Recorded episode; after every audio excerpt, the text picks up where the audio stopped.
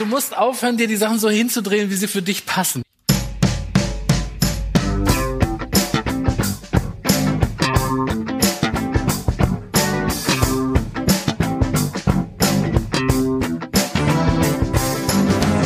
Hallo und herzlich willkommen zur Medienwoche, Ihrem und eurem Medienpodcast der Woche. Was ist denn da los? Äh, alles neu. Äh, ich äh, bin äh, ein bisschen verwirrt. Wir haben eine neue Intro-Musik. Äh, ihr habt es vielleicht gehört, liebe Hörer.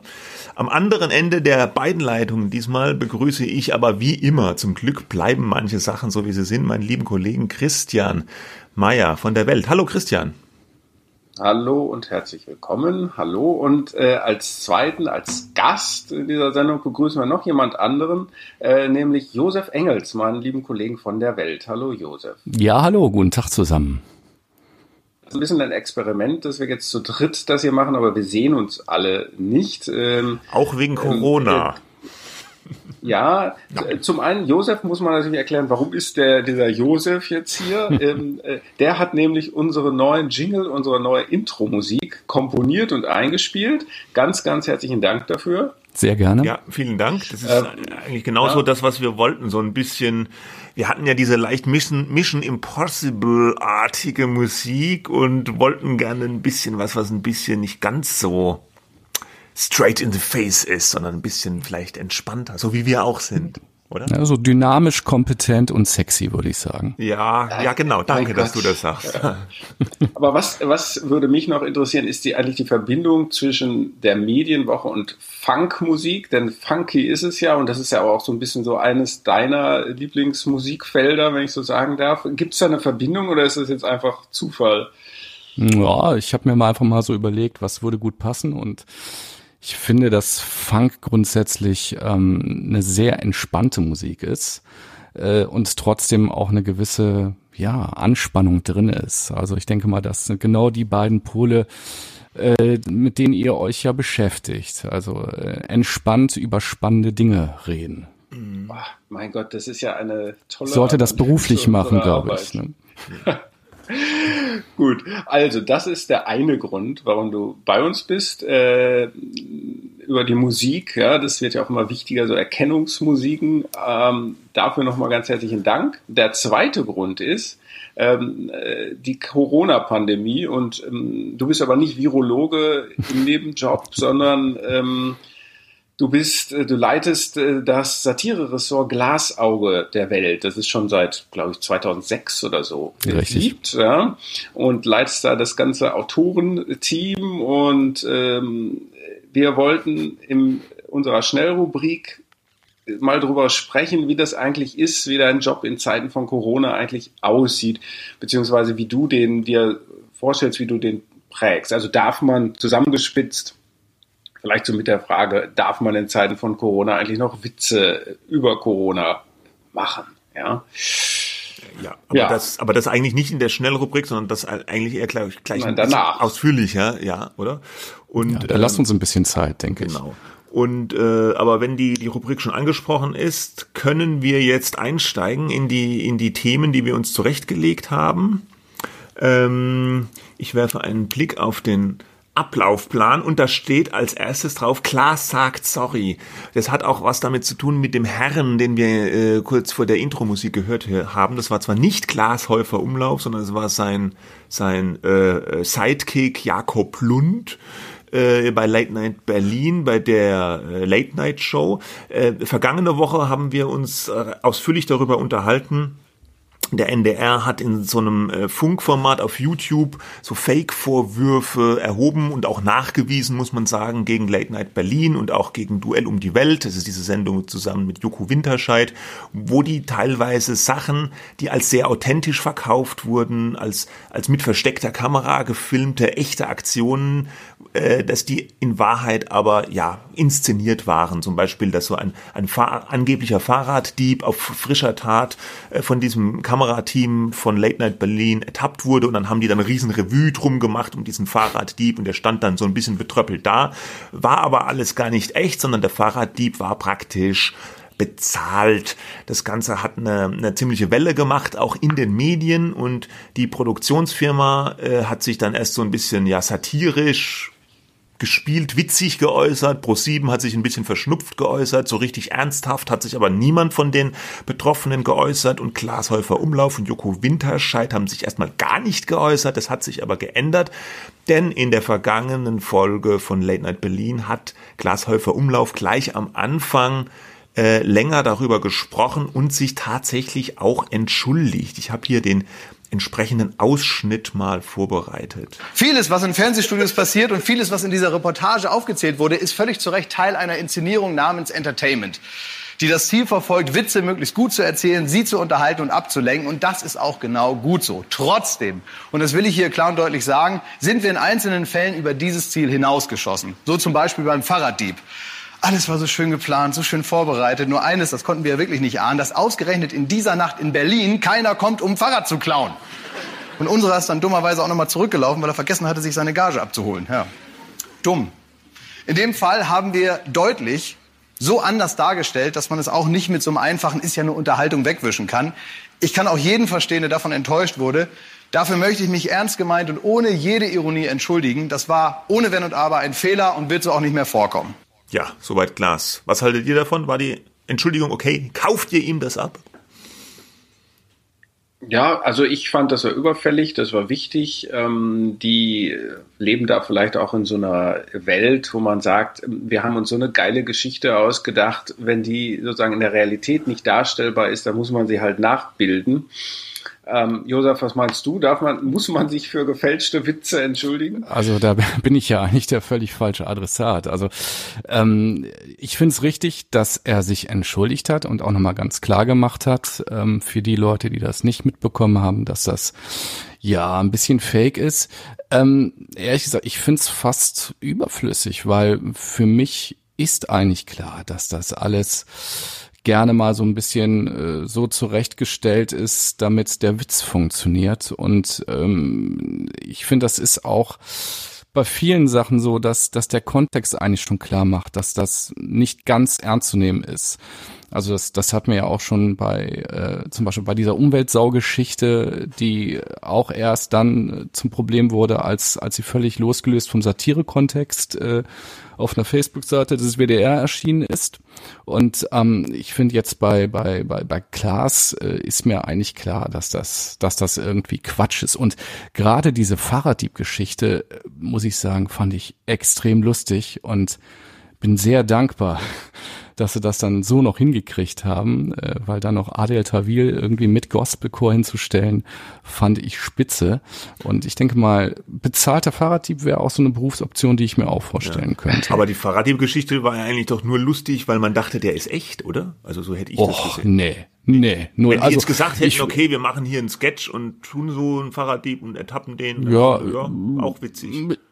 Ja, ich finde, das ist, also, hm, also immer das, dieses, oh, das, das muss jetzt irgendwie alles so passiert sein. Also auch bei den anderen Geschichten. Ich muss auch gestehen, ich gucke das auch nicht regelmäßig. Ich habe mich jetzt in Vorbereitung für diese Sendung, habe ich mir das mal äh, reingetan.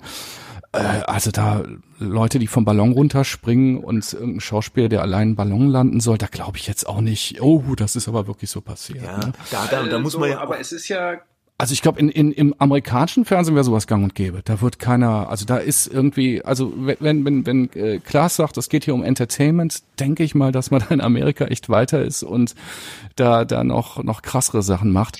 Der Aber Unterschied ist ja. ist, Josef, äh, äh, weiter ist, würde ja bedeuten, dass die Grenzen zwischen dem, was tatsächlich passiert ist und was dem inszeniert ist, verschwimmen, beziehungsweise es gibt sowieso nur noch Inszenierungen. Ich finde schon, das ist eigentlich wie so ein Fußballspiel, wo dann schon vorher feststeht, dass es 15 0 für Deutschland ausgeht, oder?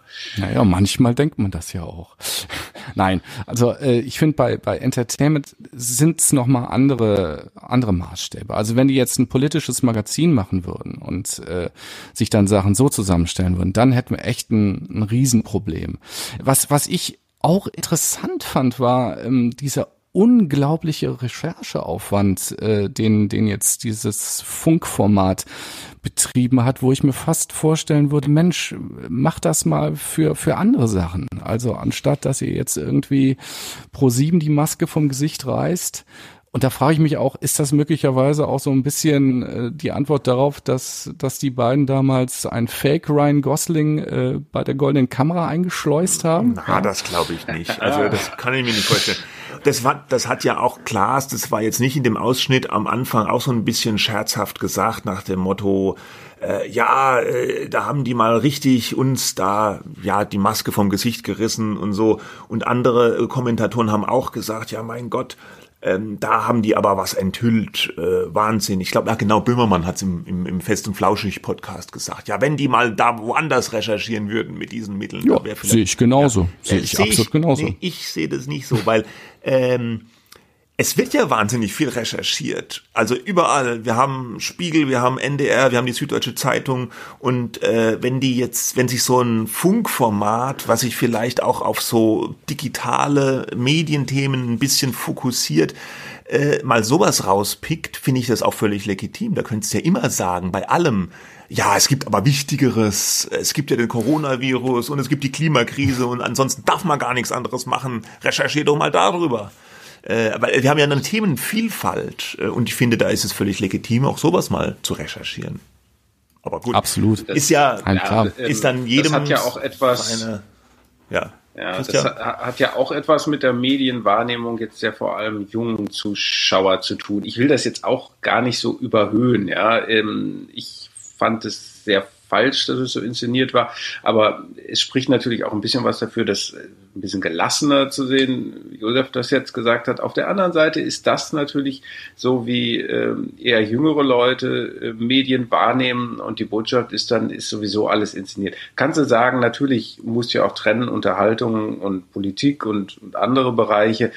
Finde ich auch äh, richtig. Vielleicht ist es auch eine interessante Lehrstunde überhaupt ähm, in, in Sachen Unterhaltungsfernsehen dass er es jetzt richtig gestellt hat, äh, halte ich trotz allem für vollkommen richtig und damit ist es dann auch, glaube ich, ja, erledigt. Genau, das finde ich auch. Also ich finde auch, was er gesagt hat, fand ich jetzt auch, kon konnte ich auch komplett unterschreiben äh, dass er gesagt hat, okay, es ist Entertainment, da gelten natürlich andere Maßstäbe und, und natürlich wird er auch mal hier und da ja in Anführungsstrichen getrickst, aber in diesen Fällen hat er ja gesagt, sind wir übers Ziel hinausgeschossen. Genauso hätte ich das jetzt auch gesehen. Und ich äh, muss auch sagen, finde ich jetzt auch aller Ehren wert, dass er das so öffentlich gemacht hat und auch gesagt hat, es ernsthaft jetzt ohne Ironie. Natürlich haben sie vorher und hinterher trotzdem ein paar Späßchen gemacht, was ja völlig in Ordnung ist, ist ja eine Unterhaltungssendung. Äh, damit ist, glaube ich, dieses Kapitel jetzt abgeschlossen. Wir können es ad acta legen. Ne? Absolut. Weg damit. Nächstes Thema. Das zweite es, Thema, Xavier Naidu. Ne? Äh, ja, genau, ein beliebtes Thema. Willst, willst du sagen, worum es geht, Christian? Oder? Ja, ich sag ganz, sag ganz kurz, äh, der Sänger, äh, Moderator, äh, Jurymitglied äh, von DSDS muss eben diesen Posten aufgeben. Also äh, Naidu wird nicht nur Jurymitglied von, versucht den im Netz von äh, ihm, also von Naidu, das wohl mit der Laptop-Kamera aufgenommen wurde und er singt da sozusagen da rein äh, ein bizarres Lied, ja, in dem Lied heißt es unter anderem Warte mal, ich habe es da, hab, wir können das kurz anhören. Da passt es, ja, ja. spiel's doch mal bitte ein. Ja. Also nicht ganz ausschnittsweise. So nehmen Tragödien ihren Lauf. Eure Töchter, eure Kinder sollen leiden, sollen sich mit Wölfen in der Sporthalle umkleiden. Und ihr steht seelenruhig nebendran. Schaut euch das Schauspiel an, das euch alle beenden kann. Weit und breit ist hier kein Mann, der dieses Land noch retten kann. Doch Hauptsache es ist politisch korrekt, auch wenn ihr daran verreckt. Und nochmal, ich hab fast alle Menschen lieb. Aber was, wenn fast jeden Tag ein Mord geschieht, bei dem der Gast dem Gastgeber ein Leben stiehlt? Dann muss ich harte Worte wählen denn keiner darf meine Leute quälen. Soweit der große Songpoet und Ex-DSDS-Juror Xavier Naidu. Hm. Ja, er hat dann noch äh, ge etwas gepostet bei Facebook. Äh, Naidu, ich setze mich seit Jahren aus tiefster Überzeugung gegen Ausgrenzung und Rassenhass ein. Liebe und Respekt sind der einzige Weg für ein gesellschaftliches Miteinander. Das hat nun RTL allerdings nicht überzeugt und RTL hat dann gesagt, ähm, man steht zwar für Vielfalt im Programm und sei Verfechter der Meinungsfreiheit als Sender, aber äh, dazu gehöre auch, dass man jede Form von Rassismus und Extremismus entschieden ablehne. Diese Videos habe äh, den Sender massiv irritiert und äh, Naidu habe auch gleichzeitig einige Aufklärungsgesuche äh, unbeantwortet gelassen und man habe sich äh, deswegen entschieden, ihn auszuschließen von ja. DS, DS. Er hat ja halt, er hat ja halt wohl nicht direkt äh, auf dieses Gesprächsangebot oder auf diese Gesprächsaufforderung von RTL reagiert, sondern hat eben einfach nur in Anführungsstrichen gesagt, ja, ich bin gegen Rassismus und setze mich da schon immer dagegen ein.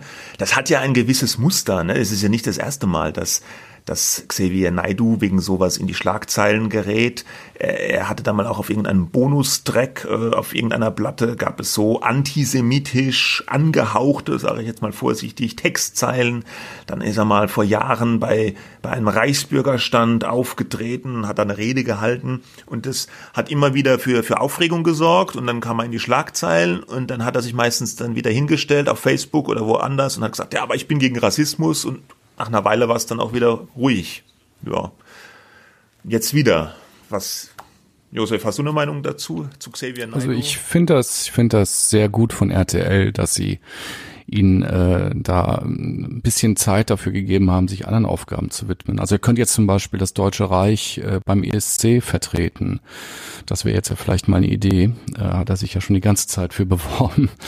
äh, ich find's also ähm, schon allein von dem Flow seines Textes äh, ist das alles sehr bedenklich. Also eure Kinder sollen leiden, sich mit Wölfen in der Sporthalle umkleiden, Ah, das ist, das, das, das ist leider metrisch, ne? Ja. Da muss ich als Musiker sagen, Xavier noch mal ran und er, er versucht es ja auch irgendwie so mit so einer Phrasierung irgendwie noch hinzubiegen, aber es klappt nicht richtig, habe ich den Eindruck. Und der Text Nein. ist ja auch ganz objektiv, muss man sagen, schlecht. Also selbst wenn nicht diese diese rassistische Komponente äh, ja damit reinkommen würde, würde ich sagen, ja. Also so ein, ein, ein, ein schlechter Text, allein dafür muss man sagen, vielleicht sanktionswürdig. Aber, aber man muss sich Absolut. über den Text, also es ist wichtig, den Text zu kennen, aber man muss sich ja um die Qualität eigentlich gar nicht unterhalten. Das ist sowohl inhaltlich wie musikalisch äh, der letzte Dreck. Ja?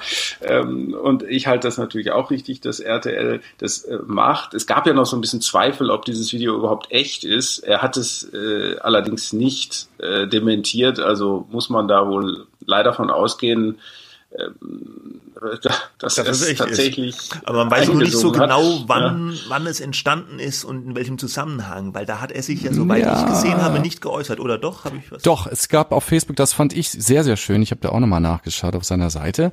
Und da äh, schreibt sein Facebook-Team, also bevor er mit äh, seiner, seiner Erklärung gegen Rassismus, Rassismus äh, wörtlich zitiert wird, dass ähm, dieses Video äh, mit einem Text aus dem Jahre 2018 äh, äh, äh, basiere.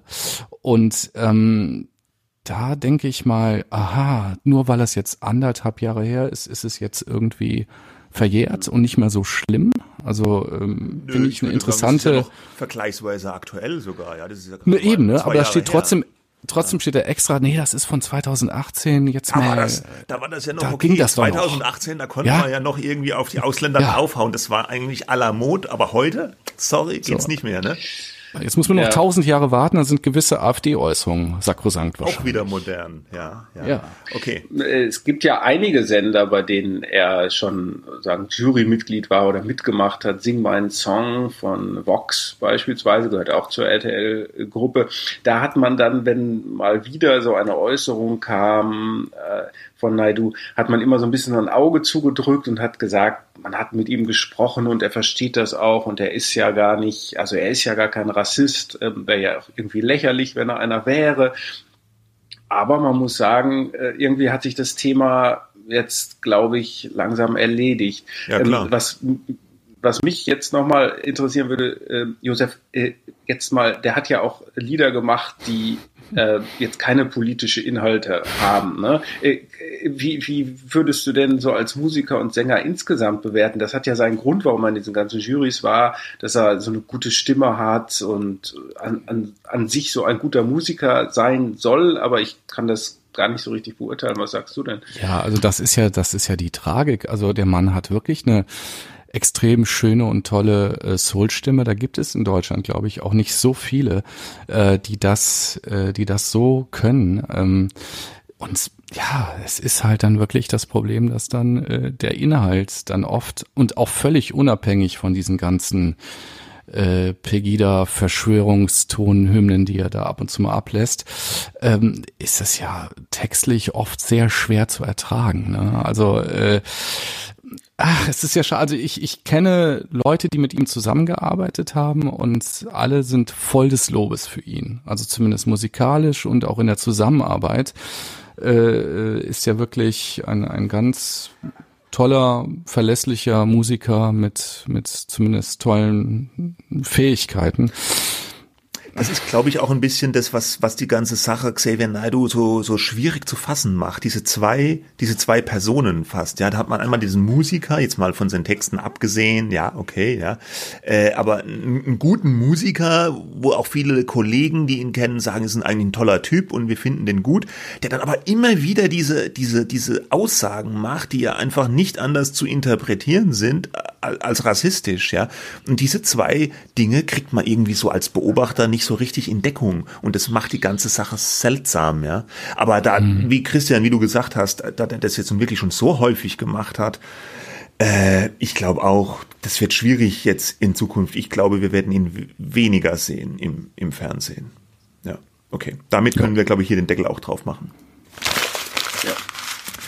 Nächstes Thema, mal noch wieder ein Fachthema, auch noch ein bisschen äh, überlappend von vergangener Woche. Konrad Albert, der Co-CEO von Pro7 äh, Sat1 er will nicht mehr bei Pro7 Satz 1 arbeiten. Er hat über ein Interview in der Süddeutschen Zeitung jetzt verkündet, dass er seinen Vertrag nicht verlängern möchte und hat bei der Gelegenheit eigentlich ziemlich offen dem Vorstandschef Max Konzen eine mitgegeben. Was ist da los, Christian? Ja, also Konrad Albert muss man wissen, ist schon ziemlich lange im Vorstand von Pro7 Sat1, länger jedenfalls als jeder andere, der da aktuell noch im Vorstand sitzt. Ähm, äh, ist immer sozusagen so eine Art Integrationsfigur gewesen, nachdem der langjährige CEO, ähm, äh, wie ist er nochmal? Äh, Thomas Ebeling. Thomas Ebeling, Entschuldigung, ähm, nachdem der gehen musste, der war ja ziemlich lange am äh, Drücker, haben sich die anderen Vorstände so nach und nach verabschiedet. Ähm, Albert blieb und Max Konze, der von dem Staubsaugerhersteller äh, andere es ist sagen, ein Lifestyle-Unternehmen. Technologie, ja genau, das sagen andere. Also er konnte Max halt Konze selbst, sagt nachdem er, Linie, ja.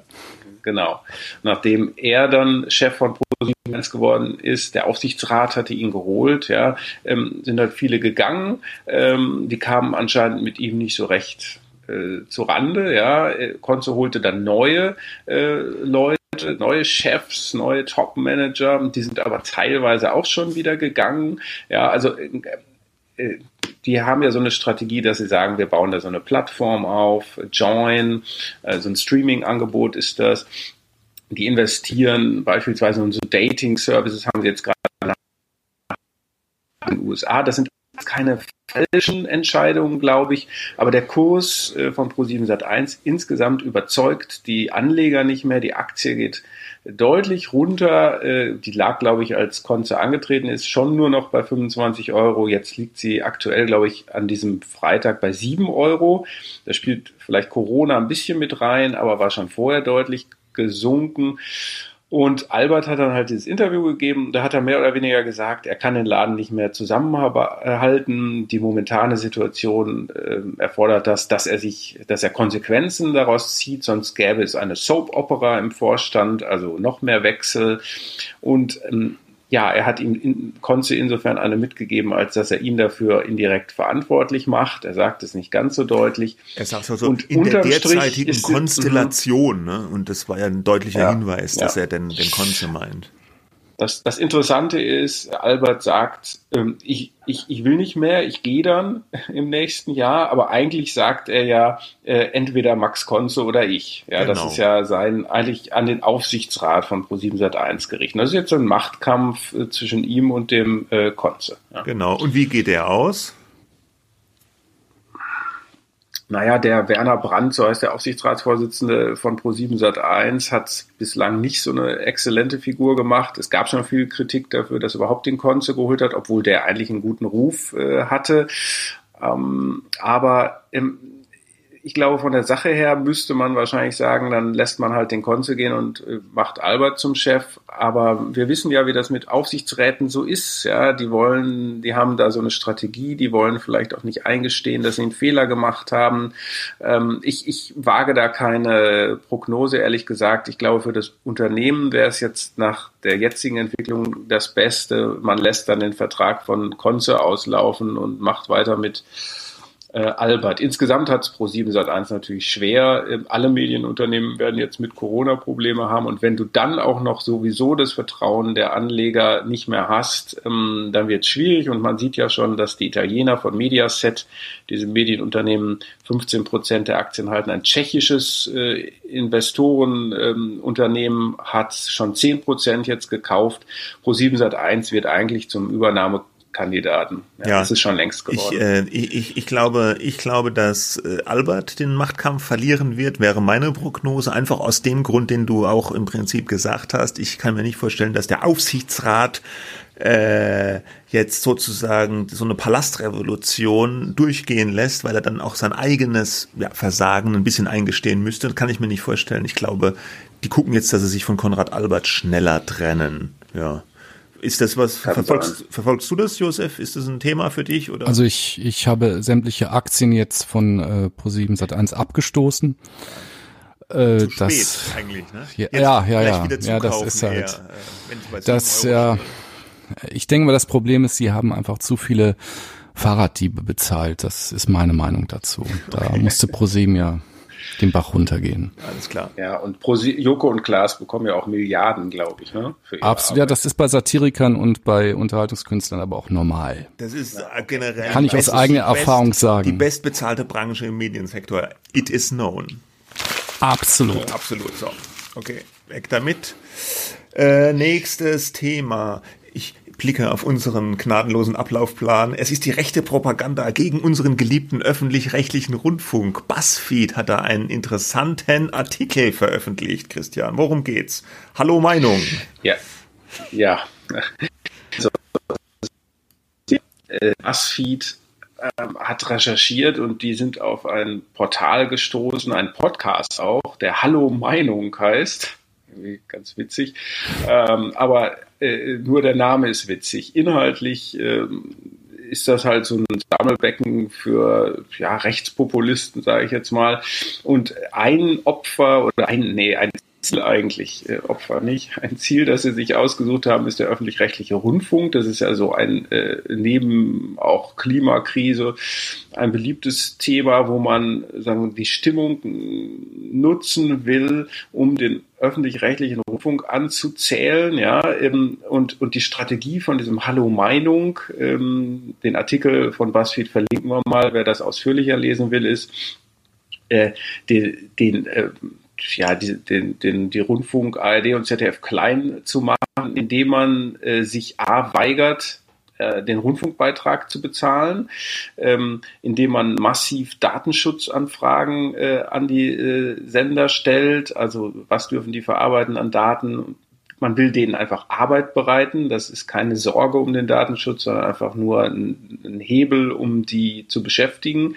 Und drittens äh, die Barzahlung. Sie, die, die schicken dem Ein Gebühren, dem Beitragsservice in Köln ihr Geld für den Rundfunkbeitrag in Bar. Ja, manche davon, wie der Autor des Artikels schreibt, äh, stecken äh, ganz viele Münzen in mit Honig verschmierte Tüten und schicken das dann nach Köln hin. Und da wird es natürlich ziemlich ekelhaft. Äh, Ich persönlich über immer wieder mal Kritik an den Strukturen des öffentlich-rechtlichen, auch an Programmen. Das halte ich für äh, richtig, denn wer viel Geld bekommt, muss auch sozusagen äh, kontrolliert werden, auch durch andere Medien. Aber das, was Hallo Meinung macht, ist natürlich hat mit äh, rechtschaffener und seriöser Kritik wirklich gar nichts zu tun. Ähm, das ist einfach nur, und so nennt das dann BuzzFeed auch, Sabotage. Hallo Sabotage, ja. Hast, ja. hast du den Artikel gelesen, Josef? Kanntest du Hallo Meinung vorher? Vermutlich nicht. Äh, nein, zum Glück nicht. Ich kannte ähm, es auch ich, nicht. Also wenn ich mir das, wenn ich mir das so durchlese, dann, dann denke ich auch manchmal, also sollte man nicht mal langsam diese, dieses Land hier äh, umbenennen in Queruland oder so. Also es ist wirklich äh, unglaublich mit, mit was für einer großen äh, Intensität die Leute sich da Sachen einfallen lassen, um anderen halt das Leben schwer zu machen.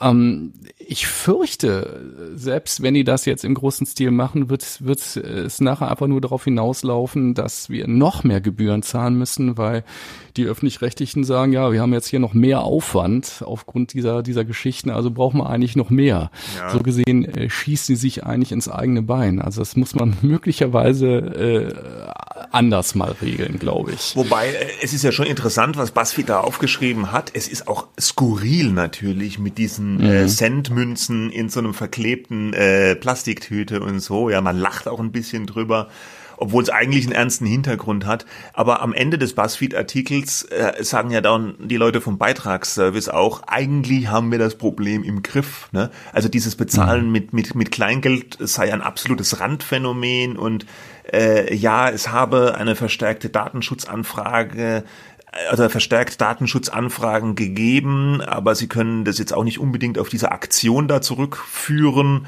Ähm, ich glaube aber, ich glaube auch tatsächlich bei so vielen Millionen äh, äh, Beitragszahlern äh, ist es, selbst wenn die ein paar tausend Leute mobilisieren, die so einen Quatsch machen, glaube ich, dass die den Beitragsservice damit nicht in die Knie zwingen können, weil, weil mhm. die große Masse ist einfach so groß an normalen Beitragszahlern, die einfach ihren Beitrag zahlen und gut ist, dass es wahrscheinlich ein Randphänomen bleibt. Und ich, ich wäre geneigt, es ein bisschen unter Skurrilität äh, abzuheften, oder? Ja, man, man, man ist ja, man sieht ja auch, wenn ich zum Beispiel was mal über öffentlich-rechtliche schreibe, das ist ja häufiger eher kritisch. Ähm, wobei ich immer sage, auch in Kommentaren, wir brauchen das duale System. Es geht wirklich nur darum zu sagen, wie ist eigentlich eine Struktur von so einem öffentlich-rechtlichen Rundfunk in fünf Jahren, in zehn Jahren, kann das so wie das heute aufgebaut ist, eigentlich ist das noch zeitgemäß und überlebensfähig auch. Ja, also Josef hat es ja eben schon gesagt, die Beiträge werden ja eher steigen. Das tun sie ja jetzt auch im kommenden Jahr wieder mhm. auf 1836. Das ist nicht die Welt. Äh, das können wir die meisten von uns können sich das leisten und eigentlich lohnt es sich ja auch. Äh, siehe jetzt auch Informationen für alle äh, bezahlt mit dem Rundfunkbeitrag über Corona, ne? nur mal so als Beispiel. Ähm, äh, die müssen halt nur ihren Auftrag ein bisschen äh, fokussieren, äh, vielleicht ein bisschen was weglassen, was, was auch andere genauso gut können. Ja, also das ist jetzt mal sehr vereinfacht, aber das ist so meine grundsätzliche Linie. Ähm, nur ähm, äh, das, also es ist schon, äh, ich glaube auch, die haben nicht diese kritische Masse, die es bräuchte. Und es ist, äh, die sollen das machen, aber es, es zeigt natürlich auch, in was für einer seltsamen Welt diese Menschen leben, die sich überhaupt nur Mühe damit geben. Ja, ich, also das ist ja, ist ja, naja, ist ja. ein Häufchen von Menschen. Äh, vielleicht hören die auch gerne, gerne Xavier Naidu äh, zum Frühstück. Ich weiß es nicht. Ja, ja. Aber ich, genau, äh, wie gesagt, es ist schon interessant, was es da alles gibt. Aber ich fand dann auch letztlich den Buzzfeed-Beitrag fast ein bisschen hochgehängt, weil die so auch ein bisschen so getan haben, ja, Sabotage, Anschlag auf das öffentlich-rechtliche System. Und dann kommt ein ganz langer Beitrag und am Ende verpufft es auch so ein bisschen. Ne? Ich meine, klar, BuzzFeed braucht auch die News und äh, braucht ein bisschen Buzz. Ne? Ja. Gut. Okay. Können wir also äh, beruhigt, wir tun das weg. Der öffentlich-rechtliche Rundfunk, er wird nicht untergehen, jedenfalls nicht in diesem Jahr. Okay, letztes Thema der sogenannten Schnellrubrik. Heute geht alles bei uns ein bisschen mehr im, im Flow. Ja, äh, du hast eben schon angesprochen, öffentlich-rechtliches Rundfunkgeld für Corona-Informationen. Da, da tut sich ein Angebot im Moment besonders hervor, nämlich der NDR, der Norddeutsche Rundfunk. Der hat einen täglichen Corona-Podcast äh, in den Markt gegeben mit dem Charité-Virologen äh, Christian heißt er auch, oder? Christian Drosten. Heißt er Christian? Der heißt, der heißt so, ja. ja. Drosten heißt er jedenfalls mit Nachnamen. Es ist ein Star, es ist jetzt der reine Star-Virologe, ja. Alle hängen an seinen Lippen. Er macht es aber auch wirklich sehr, sehr gut. Das ist jeden Tag eine halbe Stunde. Eine NDR-Redakteurin befragt ihn, also quasi anstelle des Publikums mit den Fragen, die uns allen so auf den Nägeln brennen. Und er erklärt das total nüchtern, sachlich und auf den Punkt gebracht. Ich höre mir das eigentlich auch fast jeden Tag an und fühle mich danach sehr gut informiert. Wie geht's euch? Seid ihr auch Fans vom Star-Virologen? Ja, äh, klar. Ich meine, in der Zeit, wo man eigentlich gar nichts weiß, ja, wo man mit einem oder zu viel weiß, ja. Ja, ja, man weiß zu viel und zu wenig zugleich, ja, ja, und da sind Experten natürlich immer wichtig. Und jetzt kommt der einfach, das war irgendwie tauchte der dann auf, also in meiner Wahrnehmung. Und es war klar, natürlich, der ist der Leiter der Virologie der Charité, und der kann auch noch gut sprechen und ist auch für alles zu haben, für einen Podcast, für Interviews. Ähm, äh, man klammert sich ja an so Figuren und ich glaube, in dem Fall kann man dem auch Vertrauen schenken, wobei ich ein bisschen ins Wanken, naja, Wanken ist falsch, aber wo ich ein bisschen irritiert war, vorgestern hat er zum Beispiel in dem Podcast gesagt, nein, die Schulen sollen offen bleiben. Ja, und, und äh, gestern ist er dann umgeschwenkt, hat gesagt, da hat er eine neue Studie zugeschickt bekommen und jetzt wäre er dann doch eher für Schulschließung. Was, was ihn, glaube ich, nicht als Experten diskreditiert, aber eben doch zeigt, wie dynamisch diese Situation eigentlich ist, die wir gerade ja, haben, wo man gestern noch eine fundamental anders, andere Meinung, oder Meinung ist es ja gar nicht, eine Einschätzung haben kann als, als äh, heute wieder. Ja. Macht ihn auf jeden Fall glaubwürdiger, wenn er sich dann korrigiert. Ja, da muss das Publikum ja auch mit zurechtkommen heutzutage, ne? Äh, dass, dass Leute auch ihre Einschätzungen ändern und dass es nicht immer diese in Stein gemeißelte Wahrheit einfach gibt. Auch das ist im, im Fluss. Ne? Und bei Corona ändert sich halt wahnsinnig viel täglich. Ich habe aber sowieso den Eindruck, die Leute sind eigentlich relativ gelassen und ähm, ich finde ja auch die Medien machen in, in der überwiegenden Summe da einen guten Job hier diesmal. Es gibt zwar sicherlich hier und da Ausreißer, wo, wo Medien für Klicks oder Quote über die Stränge schlagen, aber insgesamt fühle ich mich doch gut informiert und auch gerade durch solche Angebote, aber auch andere Angebote, andere Artikel, auch in Privatmedien, ähm, ähm, bemüht man sich da doch, gute Informationen zu geben. Oder seht ihr das anders?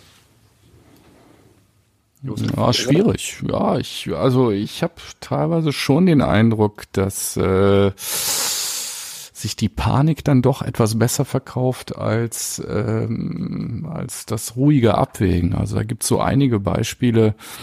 Ähm, weiß ich nicht, ich hatte mal ein Beispiel in, in, in einer Zeitung, wo sie einen Hausarzt befragt haben, der dann wirklich äh, relativ nüchtern darüber berichtet hat, wie das, dass, dass er gar keinen Plan hat. Ne? Und dann war aber die Überschrift irgendwie, äh, keine Ahnung, es, es, es wird die Hölle, wir werden alle sterben. Und dann hatte man auch so ein Privatbild von dem Hausarzt, wo der echt aussah wie so ein verschrecktes Kaninchen vom heranrasenden Auto in der Nacht. Mhm.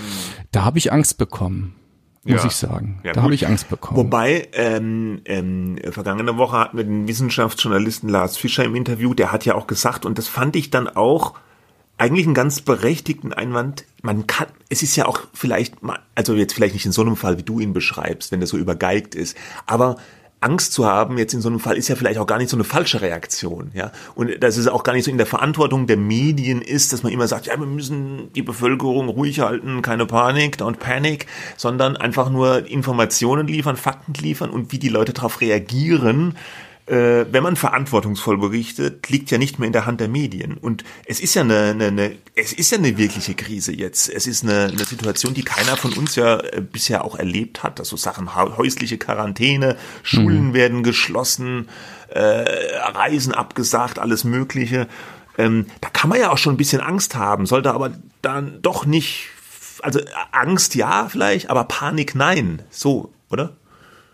Christian. Ich äh, bin generell ein bisschen mit dieser Medienkritik, äh, die verbreiten Panik, habe ich so ein zwiegespaltenes Verhältnis dazu. Einerseits gibt es natürlich eindeutig Schlagzeilen, die Panik verursachen können beim Leser, Zuhörer, Zuschauer.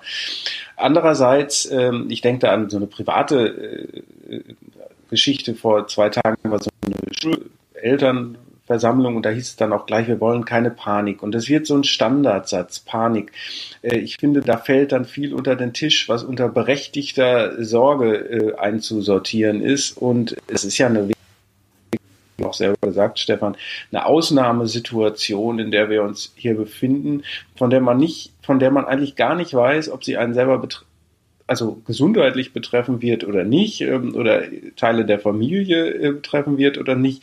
Man weiß nur, das gesellschaftliche Leben äh, wird runtergefahren und sehr weit und das auf Anraten von Experten und Politikern, äh, Merkel hat ja auch noch mal was dazu gesagt, zugleich. Und das ähm, und dann nicht in zumindest große Sorge zu verfallen, ich nenne das jetzt mal eher Sorge als Panik, das äh, halte ich nicht für verwerflich und ich finde es auch ein bisschen schwierig, habe ich auch vergangene Woche schon gesagt, wenn dann so Leute ankommen und sagen, jetzt mal ganz ruhig bleiben und hier und da. Und es ist auch wichtig, das hat ja auch eine Funktion, aber ich kann es keinem verdenken, der jetzt nur ein paar Rollen Klopapier mehr einkauft. Ne? Wenn man noch welche kriegt. Aber gut, ich habe ja, ja, schon gesagt, bei uns gibt's noch auf dem Land Klopapier. Äh, äh, äh, zuletzt war noch welches zu haben. Es wird aber auch hier, ich habe letzte Woche gesagt, äh, es ist alles noch da, kommt her, kauft es bei uns. Äh, es wird jetzt auch knapp, ja. langsam. Also dazu wer, kann ich aber, wer noch eins dazu will, möchte sollte ich, sich beeilen, ja, bitte. Dazu möchte ich sagen, Print lebt. Ne? Ja, klar, das kannst du schlecht digitalisieren. Ne? Also wer da einen äh, geeigneten Versuch hat, äh, bitte, bitte melden. Das ist vielleicht eine Idee für eine App. Ich, ja. Äh, ich habe schon tatsächlich von, von Leuten gehört, die über die verschiedenen Zeitungskonsistenzen äh, berichtet haben. Also die mal beim Bund waren oder bei der NVA und äh, da mangels Klopapier auf Zeitung zurückgreifen mussten. Und wer es will, dem kann ich dann äh, die Expertise weiterleiten. Ja, okay. Äh, da, damit sind wir dann aber auch schon voll in unserem Hauptthema eigentlich drin. Ne? Ähm, also äh, Josef hat ja schon gesagt, äh, bist nicht nur Musiker, äh, hast glaube ich sogar mit Stefan Raben mal zusammengearbeitet, äh, hattest du mir mal erzählt, ähm, sondern äh, im, im, ja, im Hauptberuf eigentlich äh, Satiriker, ne? Ähm, bei der Welt, Glasauge, dieses äh, Satire-Ressort, das wir schon seit uh, fast 15 Jahren oder so haben. Oh mein Gott. Ähm, ist, ist alles korrekt wiedergegeben bis jetzt, oder? Ja, ja, stimmt. Mhm. Mhm. Äh, also, äh, das ist, wenn man auf die Seite schaut, wir verlinken die natürlich auch, dann sieht man, aha, äh, Corona kannst du, willst du äh, nicht aussparen als Thema. Eine deiner aktuellen äh, Beiträge aus eurem äh, Satire-Ressort heißt nach Medienkritik, Merkel bricht endlich in Corona-Panik aus. Ähm, ja, also darf man, muss man oder warum muss man über Corona eigentlich jetzt Witze machen? Ähm, naja, sagen wir mal so. Ich würde mal den großen Alfred Polger zitieren. Die Lage ist hoffnungslos, aber nicht ernst. Ähm, Hoppla. Oh Gott. Habe ich irgendwas Falsches gesagt? vom Stuhl gefallen, Entschuldigung. Das waren echt große Worte. Um Gottes Willen, ja. Entschuldigung, mein Stuhl ist nach hinten gekippt. Das ich passiert im Besten. entspannen, ja. um Alfred Polger zuzuhören. Ja. Jetzt ist auch der Effekt richtig gut gewesen. Vielen Dank. Soundeffekte finde ich auch klasse. Gerne. Na, ich glaube grundsätzlich jetzt äh, in, in, in der Corona-Krise, aber auch in allen anderen, also wenn wir jetzt auch noch das Lachen äh, äh, aufgeben, ja, dann, dann, dann haben wir wirklich komplett verloren. Ja, also das, das ist schon, schon eine wichtige Sache, dass wir das jetzt nicht äh, verlernen und ähm, dass wir einfach mal ein bisschen durchpusten, die Sache mal von, von einer anderen Perspektive aus betrachten. Ähm, ich meine, es ist momentan ja noch so, also wenn ich so die Medien sehe, und da muss ich sagen, das fand ich sogar richtig toll. Äh, gestern war eigentlich die ersten zehn Minuten, ging es bei irgendeinem Special auf dem RBB nur darum, welche Opernhäuser, welche Theaterhäuser, welche Museen jetzt erstmal geschlossen haben. Und das ist das ist erstmal gut, dass, dass das das Thema ist, ja. Also dass wir, äh, wie soll ich sagen, noch die Gelegenheit haben, äh, uns nicht über wirklich ganz schreckliche Sachen beklagen zu müssen. Und das Wichtigste ist eigentlich, dass es darum geht, gewisse große Dummheiten zu thematisieren. Also ich, ich und meine Kollegen Jean Gnazig und Kasa Greis würden also niemals Witze über äh, Kranke machen oder über, über Tote, sondern halt über die äh, gesunden Dummen. Und wenn Leute hingehen und von der Kinderintensivstation Desinfektionsmittel klauen, ja, das denke ich, könnte man mal schon als, als Gegenstand eines Witzes äh, nehmen. Und bei der Merkel-Geschichte zum Beispiel ist es wirklich so, dass äh, sich in mehreren Medien jetzt in den letzten Tagen die, die Klagen mehrten, was soll das? Die meldet sich nicht zu Wort, die lässt hier nur so Experten den Vortritt, die macht ja hier überhaupt keine Welle. Äh, was ist denn da los? Und da muss ich sagen, äh, war dann die Idee, dass sie jetzt sich endlich so verhält, wie man das jetzt irgendwie erwartet. Also unkontrollierte Panik, Hamsterkäufe, Klopapier, Kondomvorratspackungen horten etc. pp. Äh, Finde ich ist dann schon äh, passend. Mhm. Äh, mal abgesehen von dem ganzen Corona-Thema, äh, in, in jüngerer Zeit taucht ja immer mal wieder diese Frage auf, was darf denn eigentlich noch Satire? Ja, meistens aufgehangen an äh, Dieter Nuhr oder öfters, ja, weil der irgendwie irgendwas gesagt hast, worüber sich Leute wahnsinnig aufregen und dann wird immer wieder diskutiert. Ja, ist das denn noch Satire? Darf das denn die Satire? Ich will jetzt von dem Umweltsaulied gar nicht anfangen. Das war ja eigentlich ein total lächerlicher Anlass. Ähm, aber beschäftigst du oder ihr euch in eurem Ressort auch mit dieser Frage? Diskutiert ihr das, äh, ja, darf man das jetzt? Witze machen über, was weiß ich, den, den Islam oder Kreta oder so? Gibt's da eine Grenze oder macht ihr einfach? Wie ist es dabei? Ich muss sagen, dass dieses Zitat, äh, was darf Satire, habe ich, hab ich echt noch nie gehört. Das ist für mich Ja gut, vielleicht wird, es nicht, vielleicht wird es nicht so wörtlich gesagt, aber es ist ja immer diese Debatte dann. Ja, ja, ja nein, das ist, ist äh, der, ist der Freund von Alfred Polger, das ist Kurt Tucholsky gewesen. Ne? Äh, also ganz klar, was darf Satire? Äh, alles außer nicht lustig sein, würde ich jetzt mal sagen. Ähm, ich finde, es ist schon, es, also äh, es ist erstaunlich, dass man wirklich auch über, über ganz äh, äh, ernste Themen, dass man eigentlich immer einen Aspekt findet, äh, der ähm, satirisch auszuschlachten ist. Ähm, man muss den halt nur finden. Ne? Und das ist äh, und, und es ist auch wirklich so, auch für uns, dass man, dass man dahin geht, wo es weh tut. Und das tut auch uns weh. Also es, es gab schon Tage, da sind ganz schreckliche Sachen passiert und da sitzt man da als als Humorist oder Satiriker und denkt sich, ey, was, was, was, was, wie soll man darauf jetzt reagieren? Ne? Also da fühlt man sich genauso hilflos und, und, und traurig wie, wie auch äh, die Menschen da draußen. Und dann plötzlich merkt man, ja, es gibt dann doch immer einen Aspekt, der, äh, der bedenkenswert ist. Und es ist aber nie die Opfer, es ist eher wie äh, andere damit umgehen, ähm, wie sie darauf reagieren, wer sich unter Umständen nach schlimmen Attacken als Opfer plötzlich stilisiert. Ähm, das kann man dann schon machen. Und das sollte man auch machen. Diese, diese Artikel, also die Beiträge, die sich jetzt beispielsweise konkret mit Corona beschäftigen, da war ja auch irgendwie Hamster ausverkauft, ja, ähm, mhm. dabei sind die erfolgreich, werden die mehr gelesen äh, als äh, im Durchschnitt andere Beiträge in normalen Zeiten, sage ich jetzt mal? Ähm, ja, die sind also zum Beispiel dieser, dieser Hamster-Scherz, äh, der war schon extrem erfolgreich. Bei anderen Sachen, mm, ja, das ist, ja, ich glaube, das hält sich schon so im Niveau äh, anderer, anderer Witze. Ich, frage, weil ich äh, eigentlich damit wissen möchte, gibt es so ein Bedürfnis nach äh, Comic Relief, äh, nach, nach diesem Gefühl, wir wollen eben noch lachen dürfen, oder findet das eigentlich nur ihr Humoristen, dass man noch zu allem lachen muss äh, und der Rest sagt, bleibt mir doch weg mit deinen beknackten äh, Witzen. Ja. Da gibt es tatsächlich Leute, die das, die das vielleicht so, aber dann halt auf eine deutlich äh, menschenunfreundlichere Art formulieren. Ähm, aber grundsätzlich, und das, das fand ich ganz interessant, und das sollte uns allen eine Lehre sein, waren die Reaktionen extrem positiv und äh, extrem dankbar, dass es, dass es auch mal was zum Lachen gibt. Weil es natürlich so klar vom Witz ist, dass man da jetzt nicht irgendwie in Panik verfällt, weil, weil man irgendwie etwas falsch verstanden hat, sondern es ist zum Beispiel bei Hamsterkäufen ähm, und wenn man dann noch so einen putzigen Hamster irgendwie als als Artikelbild sieht, ähm, ist dann eigentlich relativ schnell klar, was gemeint ist.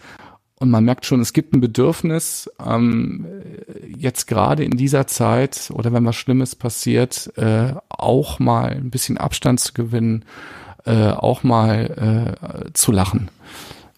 Ähm, ich will nur mal ganz kurz auf Dieter Nuhr und, und, und Greta zurückkommen. Äh, Entschuldigung, dass ich das, äh, dass nee, ich die Spur, die du da eigentlich hast. Ja, ja, ja, aber ich, ich, ich vergesse das nicht. Ähm, das war ja eine Riesenwelle, die Dieter nur mit diesem Greta-Witz. Ja, was macht sie denn im Winter? Heizen wird es ja wohl nicht sein. Ja, da gab es ja wirklich eine Riesenwelle danach. Ähm, wie findest du das denn? War das ein, war das ein guter Witz? War das okay, dass man so einen Witz macht oder war es daneben? Also ich muss sagen, dass ich jetzt nicht alles äh, verfolge, was, was Dieter Nuhr über Greta Thunberg äh, von sich gibt. Ähm, ich finde es grundsätzlich, finde ich, finde ich schon okay, wie er das macht, dass er, also wenn man sich dann mal ausnahmsweise mal so eine Show anschaut, äh, teilt er ja wirklich nach allen Seiten aus. Ich weiß, bei uns war es auch so, dass wir, nachdem Greta Thunberg diese, diese schreckliche Erfahrung mit, mit der Deutschen Bahn gemacht hat, dass wir auch einen Artikel hatten, dass sie ab jetzt nur noch Flugreisen macht. Der war übrigens auch sehr, sehr erfolgreich. Und ähm, tatsächlich ging es aber in dem Artikel mehr um die Deutsche Bahn und um ihr doch sehr unglückliches äh, äh, Krisenmanagement äh, in der Zeit als äh, um, um die gute Greta Thunberg. Also zu Dieter Nur kann ich jetzt nur sagen, das ist ja jetzt gerade, macht das ja anscheinend auch wieder die Riesenwelle, dass er jetzt trotz Coronavirus äh, auftreten will und sagt, Mensch, hier, also äh, macht doch nix, äh, kann ich doch jetzt hier vor keine Ahnung, wie viel, wie viel tausend Leute das dann sind, äh, spielen am Wochenende. Ich finde das sehr, sehr mutig, dass er, dass er angesichts der Mortalitätsrate, gerade bei älteren Menschen, äh, einen Großteil seines eigenen Publikums gefährden will. Und ich würde da einfach nur so als, einfach so als, als Vorschlag zur Güte vorschlagen, er könnte ja bei Fridays for Futures äh, äh auftreten. Ähm, dann denke ich mal, könnten auch die, äh, äh, die Kids zeigen, dass sie Humor verstehen. Mhm. Ähm, äh, ist es denn deiner Erfahrung nach, kommt, äh, ist es erfolgreicher, wenn der Witz gut ist oder wenn das Thema sitzt? Also so nach dem Motto, äh, wenn ich ein mittelmäßigen Mits über Kreta mache, kriege ich trotzdem noch mehr Resonanz und Reichweite, als wenn ich einen Spitzenwitz über irgendein Randthema mache. Über Jazz, einen Spitzenwitz über Jazz. Das Jazzwitz ist, mache. Ja, das genau. ist der Hammer. Das ist ja. wahrscheinlich nee, beides, ne? Muss irgendwie Liter stimmen. Ne? Literatur, Literatur und Bücher sind eigentlich immer der absolute Knaller, wenn man das in Überschrift setzt. Das zeigt auch, wie äh, bildungswillig die ja. Internetkonsumenten sind. Ähm, nee, ich glaube, gerade bei solchen Thema, bei solchen Themen, also gerade was jetzt zum Beispiel auch Greta Thunberg an, angeht, ähm, das ist mir dann auch zu billig, äh, immer auf das Mädchen äh, einzuhauen. Also da muss der Witz schon, also gerade bei so einem Ding muss der Witz schon richtig super sein oder irgendwie, also so, dass, dass ich sogar selber drüber lache. Ähm, Kommt es sonst nicht so oft vor, dass du selber ach, Das ist ja, ist ja auch Arbeit. Ich bin ja so froh, wenn ich zu Hause bin und einfach mal so richtig schön einfach mal ernst sein kann. Das ist, äh, das ist, macht man sich gar keine Vorstellung. Mhm. Nee, ähm, das, das, ich finde das schon, schon, schon wichtig. Also wenn man, wenn man wirklich äh, Witze über gewisse Sachen macht, dann müssen die schon richtig gut sein. Mhm. Ähm, bei anderen Sachen ist auch die Erfahrung natürlich, wenn man äh, einen Spitzenwitz über ein Thema hat, was gerade nicht so äh, äh, angesagt ist, ähm, dann läuft das vielleicht nicht so gut, aber man merkt zum Beispiel in äh, Social Media, dass das dann halt äh, dann doch bei, bei äh, witzaffinen Leuten gut ankommt. Also so gesehen find, findet sich das dann schon oder findet sich dann schon der, der Endkunde. Ist, ist das auch, entwickelt sich das ähnlich? Also verbreiten sich solche satirischen Beiträge ähnlich wie jetzt normale Nachrichtenartikel oder funktioniert das tatsächlich auch mehr über soziale Medien? Also ich denke mal, dass, dass das Aufkommen der sozialen Medien entscheidend äh, für, für, für diese Humorblüte oder Satireblüte im, im, im, im Netz äh, verantwortlich ist. Das ist natürlich, ich meine, man merkt es ja, die Leute äh, sehen dann einfach irgendwie eine, eine lustige Zeile, ein lustiges Bild und du kannst es dann sofort teilen, sofort liken. Du siehst auf Instagram irgendeine lustige Kachel mit irgendeinem äh, lustigen Spruch und kannst da sofort dein, dein, dein Like irgendwie hinterlassen. Ähm, das ist schon, das, das sorgt schon für eine, für eine noch größere Verbreitung. Allerdings, also bei, bei den Satireartikeln von Glasauge, das ist so, ja, das, man, man, man weiß es manchmal nicht so genau. Also manche Sachen laufen, laufen besser über Social Media, andere Sachen laufen, weil sie dann plötzlich äh, bei, bei, äh, keine Ahnung, in irgendwelchen Suchmaschinen äh, ganz oben äh, auftauchen, weil, weil anscheinend der Algorithmus äh, der, der Auffassung ist so, wow, da ist ja alles drin, äh, was gerade so gefragt wird und das spiele ich jetzt mal äh, an oberster Stelle aus und dann verselbstständigt sich das gerne mal.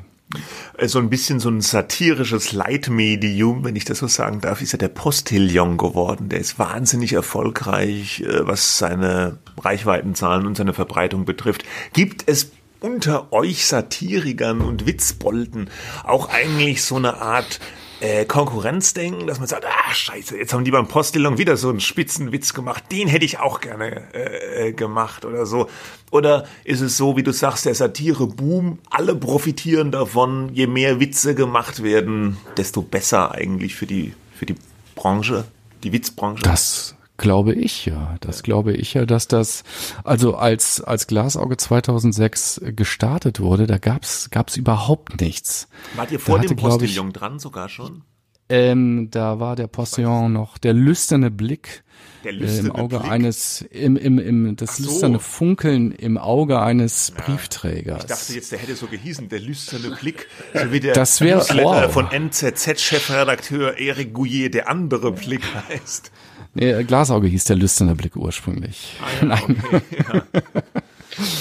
Nee, nee, also das war damals äh, war das war das hatte das wirklich gar keiner. Es gab also die Titanic hatte hatte so einen Internetauftritt, der aber wirklich nur so äh, ganz vorsintflutlich gestaltet mit so ein paar One-Linern ähm, war und Glasauge war tatsächlich äh, die erste Satireseite einer einer amtlichen deutschen Tageszeitung äh, im Netz oder Josef, eines Magazins. Äh, ey, du verzeih mir, dass ich gerade die Chronologie der Chefredakteure nicht im Kopf habe. Wer war denn damals Chefredakteur eigentlich bei uns? Das war damals Christoph Käse.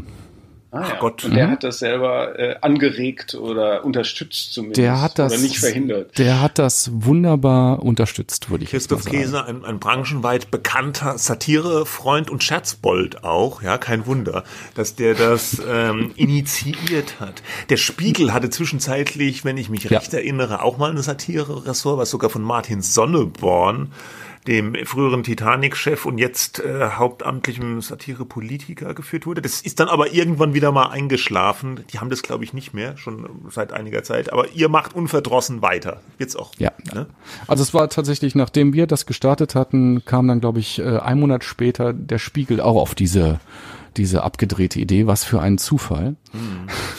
Und äh, ja, aber auch das war toll, denke ich mal, für beide Seiten, weil, weil einfach klar war, okay, das ist ein, ist ein Thema, was, ähm, was jetzt funktioniert. Das, man muss sich das auch vorstellen, das war damals auch so die Zeit, ähm, als, als es so eine gewisse kleine satirische Initialzündung äh, so, ähm, so im Westen gab. Also ich kann mich erinnern, das war damals noch die Zeit, ich glaube, Jon Stewart, Daily Show, fing damals an und das war sehr spannend, weil das von vielen jungen Amerikanern als seriöse Nachrichtenquelle äh, betrachtet wurde. Also beziehungsweise da haben sie sich dann Informationen geholt, weil Jon Stewart das alles sehr gut aufbereitet hat, aber eben immer mit mit einem gewissen Witz.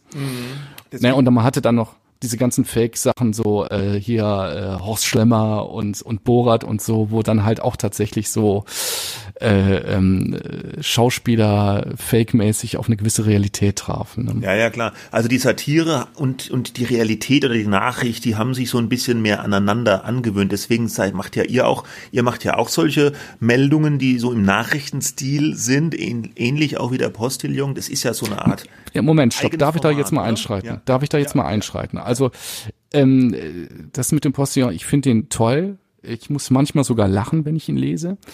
Aber das Ding, dass jemand eine satirische Nachricht verfasst, die im Stil einer Zeitungsmeldung ist, kommt natürlich von Glasauge, weil wir innerhalb der Welt agiert haben. Also da war es eigentlich extrem naheliegend, dass man das, was die Welt sonst macht, also Nachrichten produzieren, eben auf satirisch macht.